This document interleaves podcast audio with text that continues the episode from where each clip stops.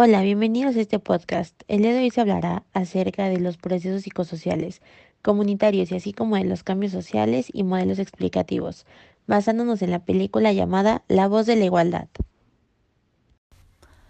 Para comenzar, los procesos psicosociales comunitarios son de carácter individual y comunitario. Estos influyen en las relaciones sociales de las personas y se ven involucrados elementos cognitivos, afectivos y motivacionales, todo esto con el objetivo de mantener y transformar la condición de vida. Existen diversos contextos, uno de ellos es la marginación. Esta es la realidad que se vive día a día y se desarrolla a partir de la habituación y la normalización. Estos procesos repercuten en las personas bajando sus expectativas con relación a las circunstancias de la vida. Las alternativas se ven alejadas e imposibles de alcanzar. Esto lo podemos observar como un tema importante en la película. El grupo marginado del que se hace notar y hablar al principio de la película es el de la situación de las mujeres en 1956. En esta década se pensaba que las mujeres debían ser femeninas, cumplir con labores del hogar sin quejarse, mientras que el marido salía a trabajar para traer el dinero a casa. Con relación al hogar y a la familia, se pensaba que si una mujer no tenía hijos no estaba completa. En esta época muy pocas mujeres pudieron continuar con sus estudios universitarios, tomando en cuenta que eran la minoría en las universidades y que dentro de estas, sobre todo en la carrera de derecho, como lo pudimos observar en la película, les hacían comentarios despectivos, no las tomaban en cuenta, es decir, que eran ignoradas dentro y fuera de los salones de clases. Sufrían de discriminación puesto que se les consideraba como un ser inferior, una mujer que defendiera su punto de vista en esta época, la gente las veía como histéricas y el acceso de la mujer al mundo laboral era muy limitado y prejuicioso, ya que cuando Ruth estaba en una entrevista de trabajo, ella mencionó que ya la habían rechazado doce veces, además de que algunos creyeron que venía por el puesto de secretaria, o que no creyeran que tuviera la misma capacidad de inteligencia que un hombre para ser abogada. A esto que acabamos de mencionar se le llama hábitus. Estos son esquemas de percepción, pensamiento y acción depositados en cada individuo, que están determinados por sus contextos de producción histórica y social. Produce todas las conductas esperadas y aceptables, o de sentido común, y excluye todas las conductas que son incompatibles y las sanciona. El proceso de la construcción de la representación social tiene dos puntos, la objetivación y el anclaje. La objetivación es el proceso que va de la realidad externa hacia la psique. Se retienen selectivamente elementos de la realidad desconociendo su contexto de origen, ordenando las distintas informaciones extraídas para configurarlas como representaciones, y a estas se les dota de realidad. Esto lo podemos observar en la película cuando Ruth recibe el caso del señor que lo discriminaban por ser un hombre soltero que cuidaba a su mamá enferma. Ante esto, le pedía al gobierno un apoyo por hacerse cargo del cuidado de un familiar para poder salir a trabajar.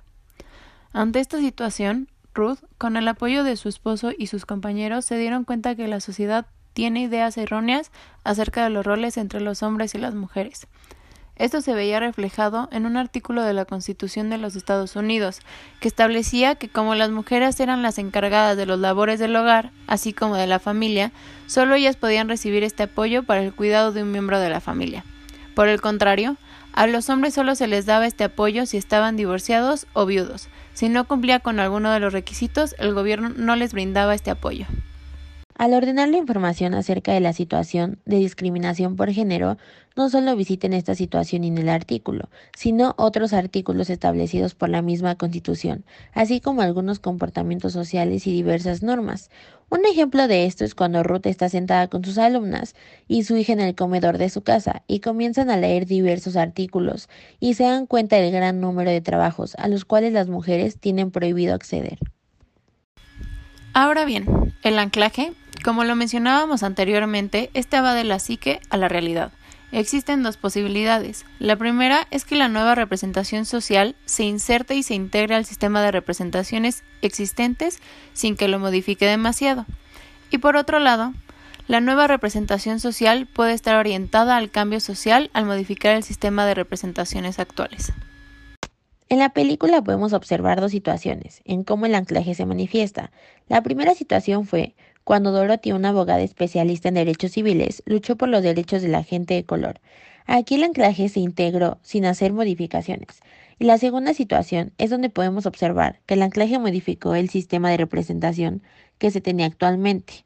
Fue cuando Ruth se presentó frente a los jueces para defender el caso del señor e hizo que los jueces vieran el nivel de discriminación y marginación que tenía el artículo, por lo limitado que era, y les pidió no eliminarlo, sino ampliarlo para que no quedaran algunas y ambos géneros fueron sujetos a derechos de este artículo. Con este ejemplo de la película podemos observar que se dio un proceso de desnaturalización. Este es un proceso crítico, donde se desnaturaliza un estereotipo creencia tradicional, hábito y se somete a revisión, discusión y análisis. Y por último, también pudimos observar en la última escena de la película, cuando Ruth está enfrente de los jueces, se dio una conversación, lo que señala Moscovici, que esto es un fenómeno psicológico por el cual de manera sutil se produce un cambio en los procesos de conocimiento y de percepción mediante el que se adoptan implícitamente los puntos de vista del otro, es un producto de la influencia de una minoría activa que introduce una innovación y aunque no resulte en primera instancia victoriosa, a partir del intercambio de ideas logra que sus propuestas sean parciales o totalmente aceptadas. A todo esto, la consecuencia de la conciencia crítica es la producción de actos límite que permiten la superación de situaciones límite en las que las personas se encuentran ante barreras o presiones de tal magnitud que ya no pueden aceptarlas ni ocultarlas. Estas situaciones son tan insoportables que se produce la ruptura. En la película se refleja una consecuencia en una escena donde Ruth y su hija están en la calle en plena lluvia, esperando un taxi, y mientras está conversando a punto de subirse al taxi, unos hombres les empiezan a hacer comentarios con relación a que ellos las cuidarían, que si tienen frío, ellas las calientan, entre otros. Ante esto su hija Jane los enfrentó y ellos quedaron impactados ante su reacción. Y Ruth les comenta que esa es una de las consecuencias de los movimientos por los que ella y muchas mujeres luchan. Les ponen ejemplo que hace de 10 a 20 años nunca hubiera podido enfrentar a los hombres de esa manera, y que esto es resultado de que las mujeres se han encontrado encerradas en una jaula con barrotes por muchos años, pero ya están cansadas de esta discriminación y no dejarán de luchar hasta conseguir esa igualdad. Ahora bien, Pasando al segundo tema, que son los cambios sociales y modelos explicativos, Eric Roth en el 2004 menciona que el cambio social es una modificación planificada y sistemática de hábitos, valores, patrones de conducta e intereses, que configuran nuevos estilos de vida de individuos, grupos e instituciones, los cuales permiten adoptar una innovación. Este desarrollo social puede ser cualitativo. En este se alteran ciertos patrones de conducta a diferentes niveles, por acciones planificadas en las que interviene un componente foráneo, y en el cuantitativo se incorporan a la vida de las comunidades de nuevos bienes y servicios a los que antes no se tenía acceso. Podemos observar que sucede el desarrollo cuantitativo, más enfatizado que el cualitativo, ya que se explica durante el desarrollo de la película que antes las mujeres no tenían acceso a ningún sentido a tener un trabajo e incluso a poder tener el derecho de estudiar una carrera. En el año de la película, así como hoy en día, gracias a estos patrones de conducta alterados y a muchas mujeres que pelearon hasta conseguir tener ese derecho al igual que los hombres, las mujeres se pudieron incorporar a estos bienes, servicios y derechos que solo estaban permitidos hacia los hombres, es decir, que ellas no tenían ese acceso. La explicación del modelo del cambio social vista desde la psicología se llama modelo de cambio planificado. Kurt Lewin, en 1951, menciona que suplantar el campo de fuerza correspondiente a un equilibrio en el nivel de comienzo por un campo de fuerza que tenga su equilibrio en el nivel deseado y se debe de examinar las circunstancias totales para provocar un cambio real. Hay tres pasos del cambio planificado. El primero es el descongelamiento de los estándares grupales presentes en el nivel de inicio. El segundo es el desplazamiento hacia el nivel deseado con nuevos estándares grupales y el tercero es el congelamiento de los nuevos estándares grupales. El primer paso lo podemos observar cuando Ruth, su esposo, compañeros y estudiantes comienzan a cuestionarse acerca de los estándares que se tienen con relación a los roles entre ambos géneros. El segundo punto es cuando Ruth encuentra cómo explicar y exponer estos estándares y realiza su escrito. Después lo representa frente a los jueces y por último, cuando los jueces se dan cuenta de que Ruth tiene razón, lo establecen como una ley y esta deberá ser cumplida como cualquier otra. Para concluir, Vincent Paraba y Gerald Satman en 1991 señalan que existen condiciones para implantar exitosamente el cambio en las organizaciones. La primera son las habilidades. Estos son recursos y destrezas necesarios para afrontar el cambio. En la película, Ruth pide el apoyo de sus compañeros y de su esposo que son expertos en distintos temas como lo civil y tienen la experiencia suficiente para litigar. Con esto, ella junta sus recursos y destrezas para afrontar a los jueces. El número dos son los valores, que son la compatibilidad entre valores de la cultura de la comunidad y valores y normas que demanda el proceso de cambio.